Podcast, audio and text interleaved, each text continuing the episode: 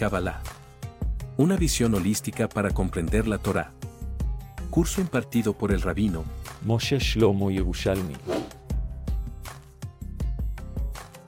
Muy buenas noches a todos.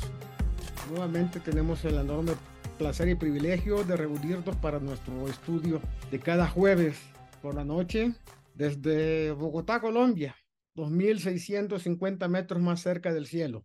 No tanto como La Paz, pero vamos a continuar con nuestro formato. Para lo siguiente eh, que vamos a estudiar, quiero que entremos, de hecho, en las palabras de Rabbi Yosef Katilia en su libro Sharei Orah con respecto a pues, el alfabeto hebreo, los nombres de Dios y todo lo que nos conlleva a nuestro interés de comprender a Shon Kodesh y poder conectarnos con el creador, el Ensof Baruchu. Dice Rabbi Yosef Katilia en su introducción, y aquí nuestro rabino de bendita memoria dijeron, quien pronuncia el nombre de Hashem Yud Kei según su ortografía, no tendrá participación en el mundo venidero. Incluso el supremamente santo Rabbi Hanina ben Teradion, que nunca pronunció el nombre de Hashem Yud Kei de manera impía, ni hizo uso de él, excepto de manera honorable, para aprender y comprender los caminos de Hashem. Yud Kei bendito sea él. Sin embargo, fue castigado por ese hecho. Cuanto más nosotros que somos muy pobres en mitzvot y muy necesitados espiritualmente, ¿no ves lo que Hashem Yud escribió en su Torah, diciendo, no lleves, no alces el nombre de Hashem Yud tu Dios en vano? Aunque esto viene a advertir contra el falso testimonio, él expresó esta declaración de una manera que se entiende que no lleva su nombre o que no debemos llevar su nombre a nuestros labios en vano, porque él podría haber dicho, no jures en falso en, el nombre de Hashem Yud tu Dios. Sin embargo, por el hecho que escribió, no al seis, no tomarás el nombre de Dios en vano, entendemos ambos significados. Cuando nuestro maestro Moshe ascendió a las alturas, aprendió el secreto de la mención del nombre Hashem, Yud bendito sea él. ¿De quién lo aprendió? De los ángeles que lo acompañaban. Advirtió a Israel acerca de esto cuando dijo, cuando invoque el nombre de Hashem, Yud den gloria a nuestro Dios. Ahora bien, si a los ángeles celestiales se les advierte así acerca de mencionar el nombre de Hashem, Yud cuanto más lo somos nosotros, que somos seres humanos, más bien gusanos y no personas. Ciertamente alguien lo suficientemente tonto como para hacer uso de la corona de su amo, cuanto más en nuestros tiempos, cuando nadie es competente de mencionar el nombre de Hashem, Yud Kei sus usos de una manera práctica, pues bueno, no debería de utilizarse. Siendo esto así, todo lo que vendrá en la mano de quien lo pronuncie es la pérdida de su mundo y traerá fragmentos rotos en sus palmas. Acerca de tal persona, los rabinos dijeron, quien no considera el honor de su Señor, mejor es no haber venido nunca al mundo. Y ahora, hijos míos, escuchad mi voz, que vuestros oídos estén atentos a mis consejos. Hijos míos, si los pecadores te seducen, no te dejes seducir. Y te dicen, ven con nosotros y te daremos en tus manos nombres sagrados y pronunciaciones que puedas usar, dijo, hijos míos, no sigan el camino con ellos, aparten sus piernas de su camino, porque todos esos nombres y usos son especies de redes y trampas con las que cazar almas y conducirlas a la destrucción. Aunque en verdad hubo santos nombres en manos de nuestros sabios antiguos, recibidos de boca de los profetas, como el nombre de 72 letras, el nombre de 42 letras, el nombre de 12 letras y muchos otros santos nombres, y pudieron realizar señales y milagros en el mundo. No los usaron para sus necesidades, solo temporalmente en tiempos de opresión o para santificar el nombre de Hashem Yud Kei como Rabbi Meir, que salvó a su hermana, a la hermana de su esposa, de la esclavitud.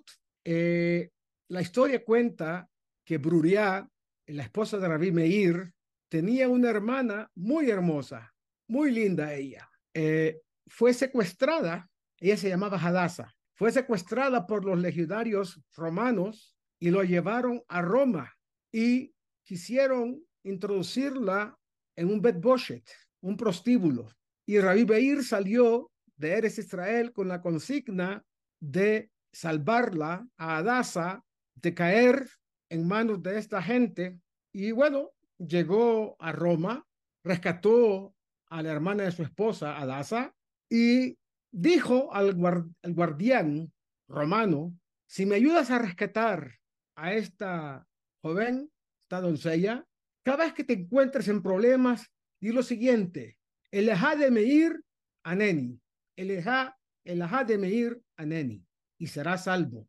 Aunque le dijo esto a aquel romano, cuando Meir se vio en peligro, no usó de ninguna manera el nombre divino, sino que huyó, como dice en el primer capítulo del Tratado de Abodazará, página 14. O en el caso de Jonia Meagel, era un hombre tzadik que los hajamim lo llamaban para que en tiempos de sequía rezara al Todopoderoso y lograra que llegara lluvia a la tierra de Israel. Entonces, o el asunto de Raba con el rey Shabor, como dice en el capítulo Sertaniot, o el asunto de David cuando cayó, eh, perdón, cuando acabó los desagües del templo y las aguas de las profundidades subieron, eso se llama Meitejón, subieron y quisieron de alguna manera buscar cómo inundar el mundo, como está escrito en el Pérez Ajalil. Y ahora la definición de la verdad y la tradición del pacto es que quien quiera alcanzar sus deseos en materia del nombre divino y los títulos del santo bendito sea él, debe invertir todo su esfuerzo en la Torá para comprender el significado de cada uno de ellos, cada uno de los santos nombres mencionados en la Torá como eh, Ya, Hashem, Adonai, Yudkei el, el, Eloa, Elohim, El Shaddai, Hashem Tsebaot, Elohim Tsebaot. Todos esos nombres están conectados, interconectados y se pueden eh, percibir en la misma amidad cuando rezamos. Sin embargo, una persona debe saber y comprender que todos estos nombres son como claves para cada necesidad de una persona, para cada ángulo y asunto del mundo. Si contempla estos nombres, encontrará que toda la Torah y sus mandamientos dependen de ellos. Cuando conozca la intención de cada nombre, entonces reconocerá y conocerá la grandeza de aquel que habló y el mundo fue hecho. Hashem Yud Kei Bendito es él y bendito es su nombre. Y estará temeroso y asombrado en su siempre presencia. Es decir, el nombre Yud Kei estará siempre de manera permanente y presente a su lado. Abro un paréntesis. Mi hijo, como ustedes saben, se encuentra en estos momentos eh, dentro de una unidad de élite del ejército y se encuentra en Asa. Le di varios tips para que en momentos de, no sé si apremio o de, digamos, eh, no poca tranquilidad o poca tranquilidad, siempre la presencia de los nombres Yud Kei se encuentre frente a él. Y bueno, a través de eso, el alma del judío se conecta directamente con Dios. Y la manera de hacerlo es muy fácil. Es meditar sobre el nombre Yud Kei Vav tres nombres. Uno en la parte derecha enfrente de él, dos en la parte izquierda enfrente de él, Yud Kei Vav en letras blancas, y otra un poquito más arriba enfrente de él en el centro. Y siempre que vaya caminando o esté en un lugar, esos nombres, Kei el nombre de Dios, esté siempre conectado directamente con él o con la persona que eh, se sienta que está en peligro y decir Adonai hu Elohim egot mi levado. Hashem hu Elohim egot mi levado. Esa es una de las segulot, de las, eh, eh, digamos, enseñanzas cabalísticas que permiten estar en un estado de preservación. Dios quiera que tengamos todos el mérito de eso. Volviendo a lo nuestro, eh, dice, todo cuando se conoce la intención de cada nombre, entonces reconoceremos y se conocerá la grandeza de aquel que habló y el mundo fue hecho. Hashem Yud Kei bendito es él y bendito es su nombre. Estará siempre temeroso y asombrado en su siempre presencia. Él deseará, anhelará y codiciará adherirse a él a través del conocimiento de sus santos nombres, sus títulos, bendito sea Él. Entonces estará cerca de Hashem, Yud Kei y sus oraciones serán aceptadas. Óigase bien, serán aceptadas. Acerca de esto, dice, yo lo exaltaré porque Él conoce mi nombre. Cuando me llame, yo le responderé. Las escrituras no dicen, lo exaltaré porque menciona mi nombre, sino dice, porque Él conoce mi nombre. El conocimiento es lo esencial. Solo después de esto, cuando me llame, yo le responderé. Es decir, que si tiene una necesidad y en sus oraciones Hashem, Yud Kei Vav Kei, bendito sea Él, se centra en el nombre o título de Hashem, Yud Kei Vav Kei, de quien depende su necesidad, entonces el Creador le responderá. ¿No ves que en tiempos de angustia Jacob mencionó El Shaddai, al nombre El Shaddai, que es el nombre de misericordia? Cuando Daniel oró por el templo sagrado, dijo, haz brillar tu rostro sobre tu templo desolado por amor a Adonai. Aleph Dalet Nun Yud. Aunque en el Talmud, Tratado de Brajot, nuestros rabinos de bendita memoria interpretaron esto homiléticamente por, por amor de Abraham, que te llamó Adón, aún así debemos reconocer su significado directo y cabalístico. Es decir, es un código importante. Cuando Haná oró para que Hashem, Yud Kei inculcara la semilla del hombre en ella, o sea, esperma de su marido, ¿cómo está escrito? Hashem de los ejércitos, es decir, Hashem Tsebaot, Yud Kei Tsebaot. Miras el sufrimiento de tu sierva, etc. Si bien en el Talmud, en el Tratado de Brajot, interpretaron esto de manera homilética, sin embargo, hay una raíz cabalística esencial e interna en el asunto. Además, aquí no vinimos con homilética, sino con el significado esencial y profundo del tema. El principio y la raíz en los que, en los que confiar deben de estar en nuestras manos. Habrán de saber que todos los santos nombres mencionados en la Torá dependen completamente de su nombre de cuatro letras, Hashem Yud Kei Vav Kei.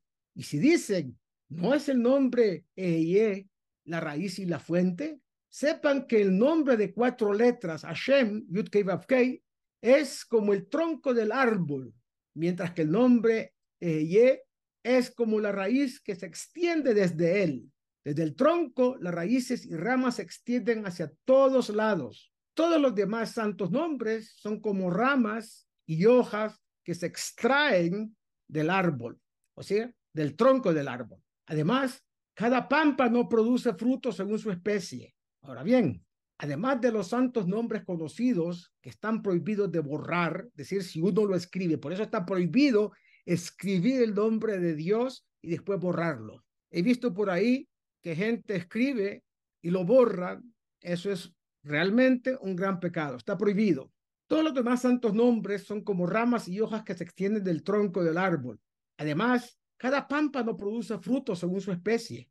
Ahora bien, además de los santos nombres conocidos, están prohibidos borrar, existen varios otros títulos que dependen de cada nombre. Por ejemplo, si preguntas cuáles son los títulos del nombre Hashem Yud Kei Vav Kei, te diré, estos son Norah, el Norah, que significa el impresionante, el que lleva la iniquidad, no sea Avon, es decir, el que limpia los pecados de la persona, es el nombre que está conectado, Yud Kei con no Avon. Es decir, son títulos. El que pasa por alto el pecado intencional, como está escrito, o ver al pesha, aquel que hace saltar sobre el pecado como si no lo viera y queda borrado, también es un adjetivo al nombre Yud Kei. Y entonces, ¿cuáles son los títulos del nombre Él? Estos son Gadol, magnánimo, Rahum, misericordioso, Hanun, gracioso. Y por ejemplo, ¿cuáles son los títulos del nombre Elohim? Estos son Adir, significa poderoso, Shofet, significa juez, Dayan, que significa decisor, Además, cada uno de estos títulos tiene otros títulos que dependen de estos, de estos mismos títulos, siendo estas todas las demás palabras de la Torah hasta que encontramos que la totalidad de la Torah está tejida sobre los títulos, sobre los títulos, sobre los nombres. Y a su vez, todos los santos nombres son en sí mismos meros títulos que dependen del nombre singular Hashem Yud Kei Vav Kei. Entonces, la esencia de todos los nombres es el nombre Yud Kei Vav Kei, que no lo pronunciamos, pero que lo conectamos con el nombre de Aleph, Dalet, Nun, Yud. Encontramos que toda la Torah, al final, es un tapiz de nombres de Hashem, Yud Kei Vav Kei. Por eso se llama puramente la Torah de Hashem, Torah Hashem Temimah. Es decir, toda la Torah completa es construida con los nombres de Dios. Lo que aprendemos de esto es que cuando comprendamos el significado de los santos nombres según sus familias y comprenda los títulos asociados con cada uno de ellos, veremos que todo depende de su gran nombre Hashem Yud Kei bendito es él. Y aguilarás desearás adherirte a él y estarás asombrado y temeroso, asombrado y temeroso de él. Entonces entenderás el temor de Hashem. Entonces entenderás cuánta reverencia debemos a este nombre y descubrirás el conocimiento de Dios, Elohim, y entra entre aquellos quienes dicen, yo lo exaltaré porque él conoce mi nombre. Al conocer realmente la esencia de los nombres de Dios, literalmente dice que Dios va a exaltar a tal persona porque porque él conoce mi nombre. Entonces entenderéis cuán grande es el castigo de quien menciona el nombre del cielo en vano, cuanto más de quien pronuncia el nombre según sus letras, y más aún de quien hace uso de él. Ahora, antes de comenzar con la intención de esta composición, primero debemos hacer el siguiente prefacio. Debemos saber lo siguiente. Habremos de saber como gran principio que el ser esencial, Hashem, Yud creador, bendito sea él, como realmente es, está más allá de la comprensión de cualquier otro que no sea él mismo. No los hay ni siquiera entre la multitud de los ángeles más elevados que conocen su lugar, sin mencionar la realidad esencial de su ser. ¿No ven que los ángeles celestiales declaran, bendita sea la gloria de Hashem, desde su lugar? Es decir, donde quiera que él tal vez se encuentre. Si esto es cierto para los seres superiores, cuanto más lo es para las criaturas inferiores. Si es así, entonces, ¿cuál es el significado de todos estos asuntos que leemos en la Torá? Como por ejemplo, una mano, una, un pie, una oreja, un ojo, todo atribuido a Dios. Has de saber y debes confiar en que todos estos asuntos, aunque indiquen y testifiquen de su grandeza y verdad, ninguna criatura es capaz de conocer y contemplar lo que es la materia llamada mano, pie u oreja, que son términos antropomórficos y que no son adjudicables a Dios, y todo lo que es similar. Y aunque estamos hechos a su imagen y semejanza, no se te debe ocurrir ni remotamente que lo que quiere decir es que así como tenemos nosotros un ojo, Hashem tiene un ojo o que, entre comillas, lo llamado ojo en la forma real de lo que se adjudica a Dios es un ojo o una mano en la forma real de una mano. Más bien, esto se refiere a asuntos internos y asuntos que son lo, interno de lo interno, concernientes a la verdad de la existencia de Hashem, Yud Kei bendito sea Él, asuntos de los cuales sale la fuente y la influencia para todo lo que existe según el decreto de Hashem. Bendito sea. Sin embargo, lo que es esa mano no es lo que es esta mano, ni son iguales en su forma, como dice, ¿con quién me puedes comparar para que yo sea su igual? Y esa es una de las razones por las que Dios es único, porque es incomparable. Sepa y comprenda que no hay comparación entre Él y nosotros en esencia y forma. Más bien, la intención de Hashem Yud Kei en la forma de nuestros órganos es que sean como señales de asuntos ocultos y celestiales que la mente no puede conocer, excepto en una forma de representación, como escribir las palabras Rubén, hijo de Jacob. El nombre Rubén, hijo de Jacob, no representa a la persona ni en su esencia. Sencillamente es la forma de singularizarlo. Ciertamente, ni estas letras ni la forma de las palabras Rubén, el hijo de Jacob, son forma o son su forma, imagen y ser reales sino que son solo una representación que este nombre escrito ha de hacer de esa persona que tiene adjudicado ese nombre. Y este es un signo correspondiente a esa imagen. y a yo esencial conocido por muchos con el nombre de Rubén, el hijo de Jacob. Dado que Hashem Yud deseaba otorgar los méritos, creó varios órganos ocultos y revelados en el cuerpo del hombre como señal del acto de lo que se llama Maasemer Kavah, el carruaje divino. Si una persona merece para purificar uno de esos órganos, ese órgano se vuelve como un asiento para la correspondiente materia suprema que lleva este nombre, ya sea ojo o mano. Lo mismo se aplica a todos los demás órganos. En otras palabras, traducirlo a plata blanca, como se dice acá. Cuando yo me coloco el tefilín de la mano, el brazo, estoy adjudicando el impacto del nombre Yud Kei en mi brazo, en mi mano. Si lo pongo sobre mi frente, sobre mi cabeza, en lugar adecuado, está impactando todo aquello que está debajo del tefilín, impactando el nombre Yud Kei de una manera directa, ni más ni menos que a mi parte intelectual. Y eso es lo que se llama Mohin Kadishin, Mohin de Kadnut o, o Mohin de Gadlut, dependiendo de qué estamos hablando, de qué tipo de tefilín.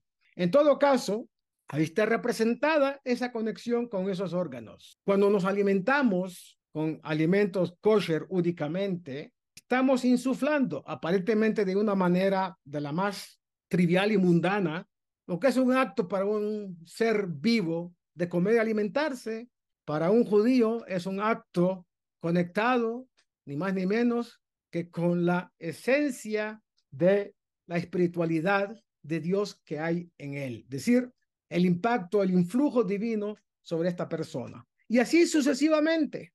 Cuando las mujeres prenden la vela de Shabbat, la víspera de Shabbat, están trayendo ni más ni menos que Oren Sofa Mitpashet Beolamot, una especie, una réplica, puede ser un atisbo de la luz del Creador infinito que se expande por todos los universos. Y por eso es que la mujer está en el momento de encender la vela de Shabbat, trayendo luz al mundo. De todas maneras, dado que Hashem, como hemos dicho, desea otorgarnos méritos, ha hecho que su luz infinita permee en nosotros. Por ejemplo, si una persona es cuidadosa y guarda la vista de sus ojos teniendo cuidado de no mirar cosas impropias, sus oídos de no escuchar palabras impropias, la sonará, etcétera, etcétera, ni otras cosas indecorosas y vergonzosas, sino que busca siempre lo correcto, ver lo adecuado, el nombre de, Dios, Yud Vav impacta con su santidad en todo su ser. Para él su ojo se vuelve entonces como un asiento para esa materia suprema que se llama, comillas, ojo. Lo mismo se aplica a la mano o al pie y a todos los demás órganos. Acerca de esto, nuestros sabios de bendita memoria declaran, los antepasados son el carruaje, es decir, son la merkabah. No dijeron cada uno de los antepasados es el carro, sino más bien los antepasados, nuestros patriarcas, todos juntos son el carruaje divino, la merkabah. ¿Cómo es eso? Nuestro antepasado y patriarca Abraham, la paz sea con él, tomó el lado derecho en pureza y adquirió el lado derecho supremo, que es la cualidad de Hesed, bondad. Acerca de esto dice, y Abraham viajó hacia el sur Isaac tuvo el lado izquierdo en pureza, que es Pahat, el temor reverente. Acerca de esto dice, y, Jacob juró por temor a su padre Isaac, decir, Pahat Isaac. Jacob tomó la línea media en pureza. Acerca de esto está dicho, Jacob era un hombre puro que habitaba en tiendas, es decir, entre la tienda de Abraham y la tienda de Isaac, es decir, entre Gesed y entre Geburah, entre bondad y rigor.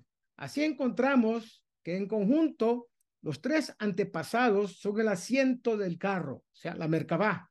Es de esta manera que el asunto queda claramente explicado y el creador está fijado sobre su base. Y ahora debemos iluminar nuestros ojos sobre un asunto que depende de esto. Debemos saber que las cualidades que se llaman midot en hebreo dependen de los órganos. Por ejemplo, la cualidad de los ojos es la facultad de ver, la cualidad de los oídos es la facultad de oír. La cualidad de las manos es la facultad de tocar. La cualidad de los pies es la facultad de moverse. Como vemos, las cualidades se dibujan con los órganos. Dado que nuestros sabios de bendita memoria mencionaron el término midot, es decir, cualidades, hábitos, con respecto a, a cómo es celestial, debemos juzgar el asunto de las cualidades tal como juzgamos los asuntos del oído, la mano y el pie mencionado. Es decir, así como no hay comparación entre, entre nuestros órganos y cómo son celestialmente, así tampoco hay comparación entre nuestras cualidades y cómo son celestialmente.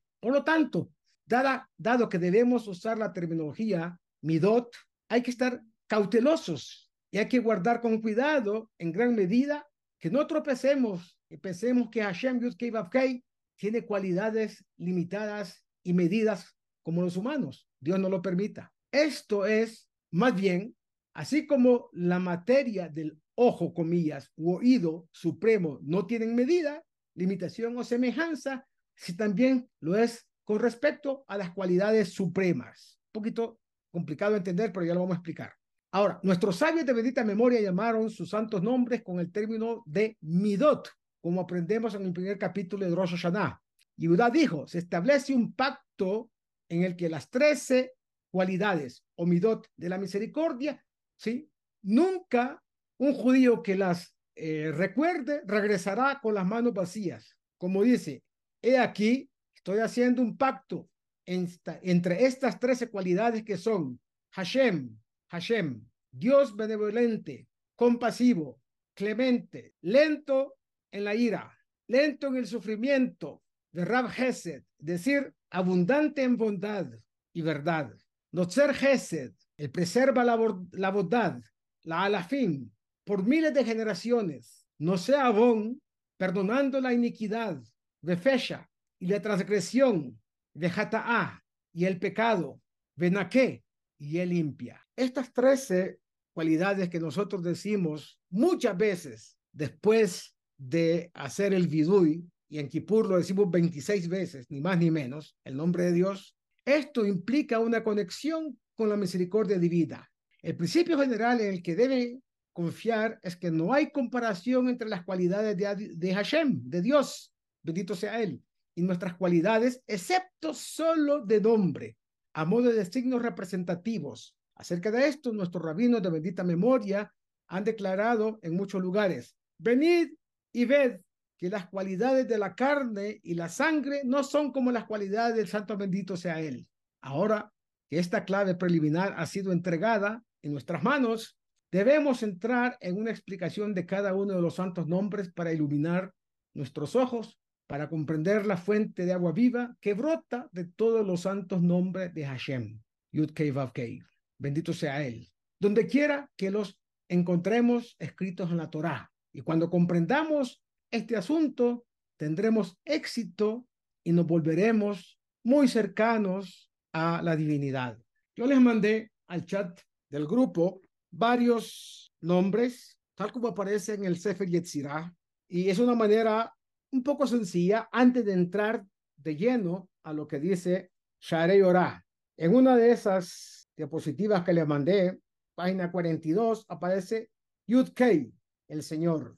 Esto se escribe en hebreo Yud Kei Vav Kei. Yud Kei, Yud Kei Vav Kei. Con estas seis letras Dios creó, Dios creó todas las cosas. Así está escrito. Confiad en Dios por una eternidad de eternidades, porque con Yud Kei, Yud Kei Vav Kei, Él formó el universo, tal como está escrito en Isaías 26, 4. El siguiente nombre, el Señor de los ejércitos suele designar este nombre a las sefirot asociadas con revelación y profecía, tales como son Netzach y Hod. Ambas, victoria en español, esplendor en español, tienen relación directa con entender la profecía o con la conexión a la profecía. El nombre, sin embargo, contiene también el tetragramatón Yud Kei traducido así como el Señor. El tetragramatón designa a la totalidad de la Sefirot. De ahí que la frase Yud Kei de los ejércitos represente de hecho a todas las Sefirot tal como son reveladas al hombre. Este es el porqué de la asignación Yud Kei de los ejércitos. Se refiere a la revelación al estado en que Dios se asocia a sí mismo con seres inferiores, o sea, sus ejércitos. Según el Talmud, la primera persona que usó esta designación de Señor de los ejércitos fue Haná, cuando oró, oh Señor de los ejércitos, si miras a la aflicción de tu sierva, escrito en el primer libro de Samuel, capítulo 1, versículo 11. El siguiente nombre, Elohei Israel, Dios de Israel, está conectado a Señor de los ejércitos, mientras que la revelación en general es para todos los ejércitos de Dios, en particular, es otorgada a Israel como pueblo, tal como veremos eh, más adelante el nombre Israel está estrechamente asociado a las 231 puertas con las cuales se, se conecta el judío a través de su oración. Aquí la palabra hebrea para Dios es Elohim, lo cual alude al entendimiento, el concepto que divide y delinea, es decir, concepto de binah. Dios viviente, el Hay.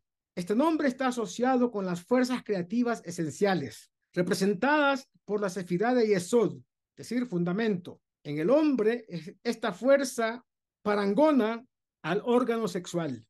La frase en hebreo es Elohim Haim, es decir, esta sefirá coge todas las fuerzas a las que el nombre Elohim colectivamente se refiere, las presenta de un modo activo y procreativo. Se define la vida como lo que está activo y procrea. De ahí que esta sea la connotación de Dios viviente. Rey del universo, Melech.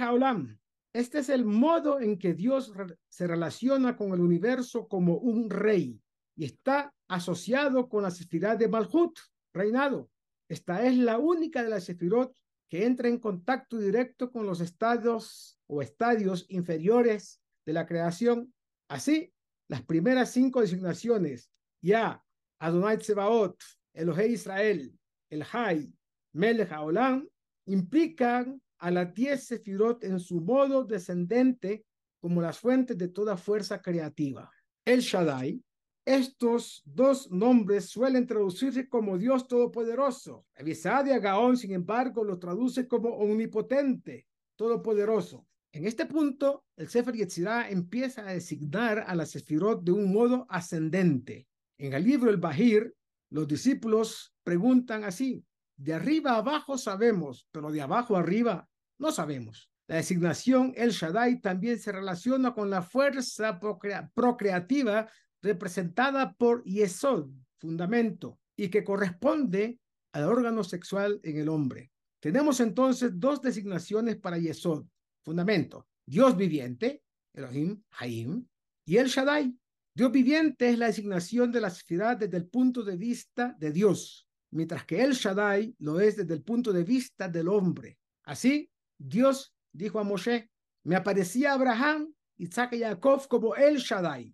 como está escrito en Éxodo 6.3. Las primeras cinco designaciones representaban el proceso descendente de Dios al universo, mediante el cual se canaliza la fuerza creativa. Sin embargo, el autor ahora está designando los nombres relativos al proceso ascendente, a través del cual el hombre se aproxima a lo divino. El estadio inferior, rey del universo, se aplica a ambas direcciones. Sabiendo exactamente cómo conectar todo esto, una persona que no tiene hijos puede lograr conectarse a la fuente que es procreativa. Clemente y misericordioso, estos son el segundo y tercero de los tres atributos de la misericordia expresados en el versículo el clemente y misericordioso, Éxodo 34, 6. En este nivel se puede comprender el funcionamiento interno de las seis sifirot, Hesed, que bondad, Kiburá, que es fuerza, Tiferet, que es belleza, Netzach, que es victoria, Hod, que es esplendor, y Esod, que es fundamento. Es a través de esas Sefirot, como Dios expresa su misericordia al mundo. Este nivel fue conseguido por Moshe cuando Dios le dijo, haré merced a quien se la haga y me apiadaré de quien me apiade, como está escrito en Éxodo 33, versículo 19. Luego viene el nombre elevado y exaltado. Las siguientes designaciones están todas tomadas del versículo porque así dice Dios, elevado y exaltado, que mora en la eternidad y cuyo nombre es santo, hábito sublime y santo lugar. Esto está escrito en Isaías 57, 15. Elevado y exaltado pertenece al nivel del entendimiento, es decir, Binah. Las siete sefirot inferiores corresponden a los siete días de la creación. El entendimiento Binah está por encima de ellas y es por tanto el nivel que precede a la acción y a la creación. Este es el nivel en el que se ve a Dios como totalmente trascendente, separado de todo lo mundano y elevado por encima de todo ello. Que mora en la eternidad habla del nivel de sabiduría, es decir, Jochma, el cual está por encima del tiempo. En él se percibe a Dios como trascendiendo no solo el espacio, sino también el tiempo. Su nombre santo alude al nivel de la corona llamada Keter, la más alta de la Sefirot. Los cabalistas toman nota de que la expresión su nombre, que en hebreo es Shemo, tiene un valor numérico igualito a 346. Se trata del mismo valor de la palabra razón, que significa voluntad. La voluntad está incluso por encima de la sabiduría, ya que es el impulso que hace surgir a todas las cosas, incluido el pensamiento. En términos cabalísticos, se designa a la voluntad como corona o keter. Igual que una corona se lleva puesta sobre la cabeza, la voluntad está por encima y es exterior a todos los procesos mentales. De ahí que la kippah que usamos alude justamente a esa corona a niveles del ser humano. La palabra santo o kadosh denota separación y sentido general, que implica separación de lo mundano. La expresión su nombre es santo indica que la corona es un nivel separado y distante de todo concepto imaginable. Al estar por encima de los procesos mentales, no puede ser captado por ellos. Escuchen bien, debido a que está por encima de los temas intelectuales, mentales, no puede ser captado por ellos. La última expresión, sublime y santo, no aparece en muchas versiones del Sefer Yetzirah. Posiblemente se refiere al ser infinito, el Ensof, exaltado sobre todo, concepto incluso que está por encima del de la voluntad. Así, las últimas cinco designaciones se refieren a los peldaños que el hombre debe de subir para alcanzar lo infinito. No son otros que la Sefirot en un modo ascendente. El impulso de la creación descendió primero a través de la Sefirot y luego ascendió de nuevo, volviendo a lo infinito. Solo entonces pudo la creación tener lugar. Creo que hemos definido eh, en estas palabras todo lo que es como un preámbulo para entender que no hay manera fácil, sino a través de disciplina y constancia, que podamos nosotros manejar exactamente todo aquello que nos produciría un beneficio espiritual y material al hacer uso del hebreo, en primer lugar, de la tefilá, en segundo lugar, para alcanzar niveles sublimes de espiritualidad. Continúo con el tema de lo que es la primera puerta a la que hay que entrar. Sefirá de Malhut.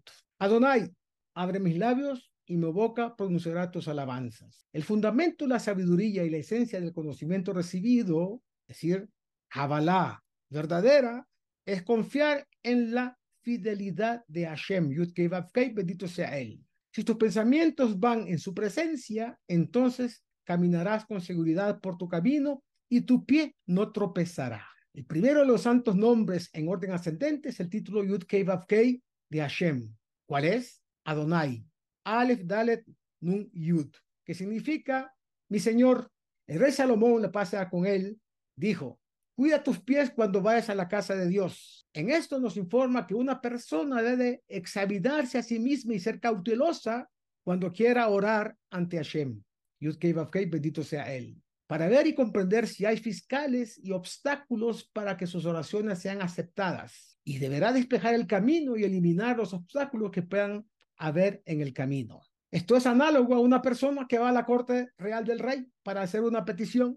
Necesita ser cuidadoso para saber si entre él y el rey no hay algún obstáculo o peligro. Además de esto, debe tener en cuenta cuántas puertas hay en el palacio del rey. Una más interna que la otra y conocer a los guardianes, los porteros que están designados para custodiarlas, para ser querido por todos y saber si hay entre ellos alguno que no lo aprecia para poder hacer las paces con él. Ustedes saben que entre los judíos de mm, Alepo hay una costumbre que antes de aproximarse y pararse a la amidad, una vez que termine el Kadish anterior o previo al rezo, hacen un gesto con las manos así a izquierda y así a derecha. Le han dado mucha interpretación a ese tema. Algunos dicen que están saludando a los que están acompañándoles en el rezo, al. Otros dicen que están en, está esta persona en realidad apelando a seres, pues ser angelicales, están frente a la presencia de Dios y saludarlos con una eh, venia que implique shalom, que implique eh, estado de perfección. No hay enojo, no hay odio, no hay absolutamente ningún sentimiento que pueda impedirme entrar al palacio del Creador, del Todopoderoso. Y es una manera muy bonita. No todos lo hacen, los halabos, los judíos de Alepo, lo hacen de manera permanente. Lo he visto en muchas partes. En todo caso, es una forma muy bonita de decir, quiero estar en paz con todos, quiero estar realmente en armonía con todo mundo. Y además de esto, debe contemplar y estar consciente de la ropa que lleva puesta. Cuando hablamos de la ropa, hablamos del cuerpo y lo que lo viste. Hablamos de su interior, que es el alma que está arropada con cosas externas. Lo básico y esencial es no estar con ropa sucia, con ropa deteriorada, eh, que huela mal. ¿Por qué? Porque para entrar a la corte del rey con tales prendas, realmente implica no tener respeto de la presencia divina. Por eso la Alajá dice que uno debe aproximarse a rezar en las mismas condiciones, condiciones que se aproximaría a una persona importante de carne y hueso. Por ejemplo, el presidente del país, el alcalde de la ciudad, alguien que es importante. Usted no va a ir en shorts, usted no va a ir con zapatos rotos o sucios, usted va a ir de la manera más presentable posible. ¿Por qué?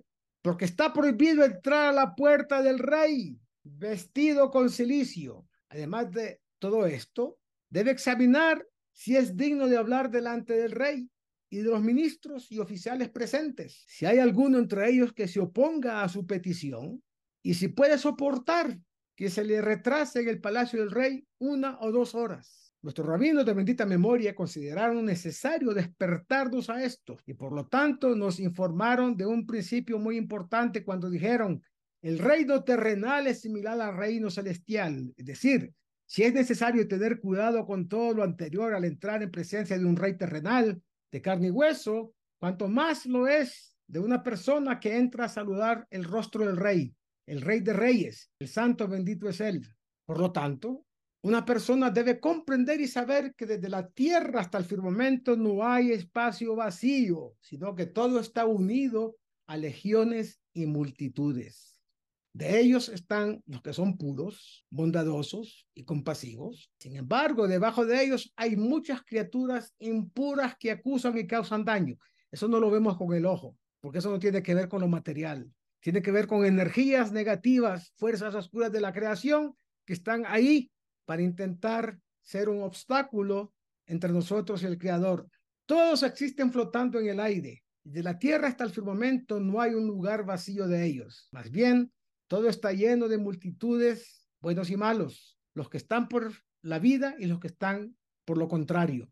Por lo tanto, nosotros utilizamos una cosa que se llama Pesukei de Simra, el cántico que corta las obstrucciones que se basa en un principio que dice así, el que se sienta al amparo del Altísimo, a la sombra del Todopoderoso, habita. Diré a Hashem, Él es mi refugio, mi fortaleza, mi Dios en quien confío, porque Él os librará de la trampa, de la pestilencia devastadora. Con su aguijón os cubrirá y seréis protegidos bajo sus alas. Su verdad es escudo y armadura. No temerás al terror de la noche, ni la flecha que vuela de día, ni la pestilencia que camina en las tinieblas. Pestilencia estamos hablando de la fuerza oscura de la creación, ¿sí? Ni el destructor que arrasa al mediodía. Mil pueden caer víctima a tu lado y una miríada a tu diestra, pero no te alcanzará. Solo mirarás con tus ojos y contemplarás la retribución de los malvados. Es decir, los malvados recibirán mal. A propósito, nuestros queridos soldados en Israel, muchos de sus comandantes y muchos de los soldados son gente de fe.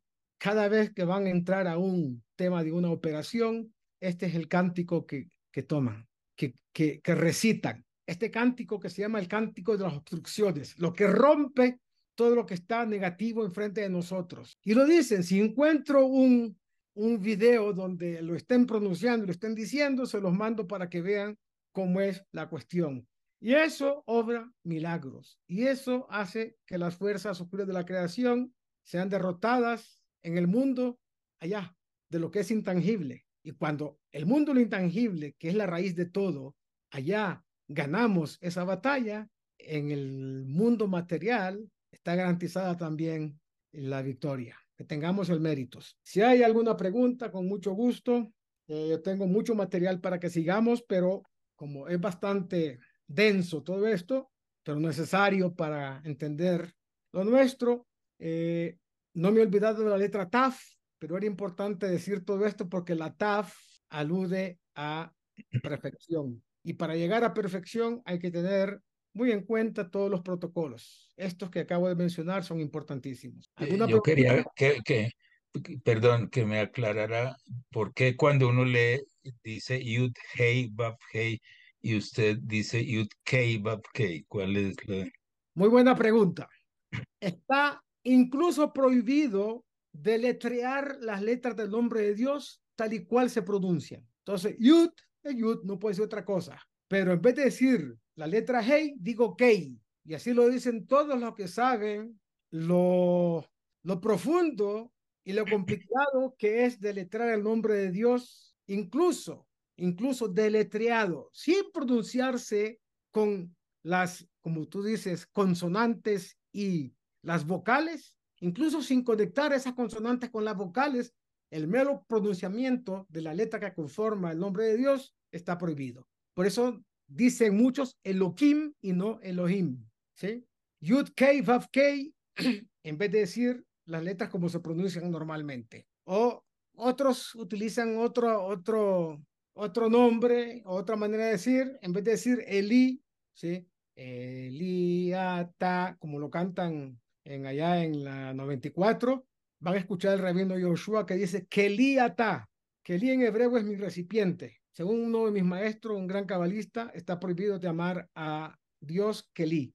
También está prohibido decir Elohim, pero no hay manera de decirlo de otra manera para que no lo confundan a uno. Ah, ese dice el nombre sin, sin temor, no tiene Yirat Shamay, no tiene temor de Dios. Entonces uno se cuida en salud y aunque no es lo indicado, dice lo siguiente. ¿Cuándo se escribe el nombre Elohim? Si hay que escribir Elohim, porque el nombre Elohim no se puede borrar después una vez que lo escribió.